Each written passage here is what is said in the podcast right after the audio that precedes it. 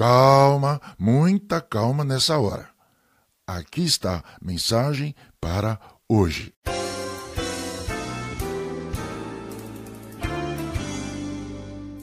Quando os atletas oram antes do jogo, pedem a bênção divina para jogar bem ou para ganhar? E se o outro time também orar assim, a quem Deus deve atender, apesar do juiz? Então, Jesus ensinou a chamar Deus de Pai. Trata-se do Pai Nosso e não apenas do meu time, da minha família, do meu país um Pai que está acima de tudo e de todos e conhece cada um dos que recebe por filho.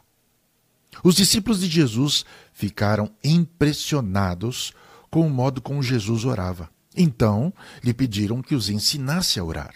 O primeiro pedido que atende às necessidades humanas diz assim: O pão nosso de cada dia nos dá hoje.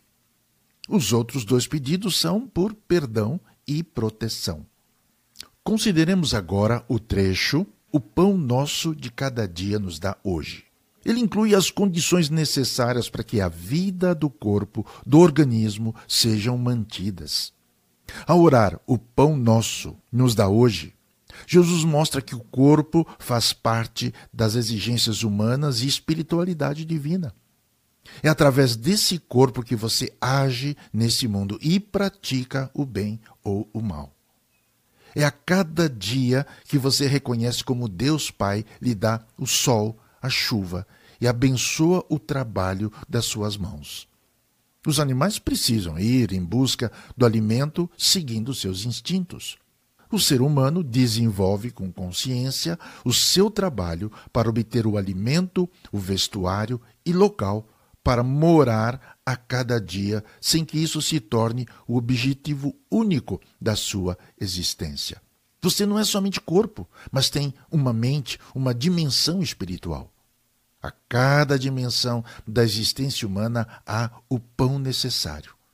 Assim, quem pede o pão reconhece os alimentos que vêm de Deus para cada necessidade da sua existência. Notou como a oração do Pai Nosso vai além da religião?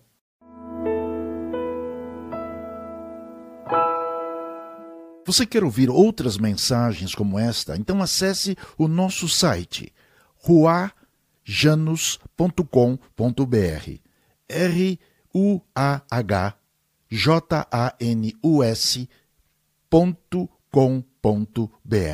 Até já.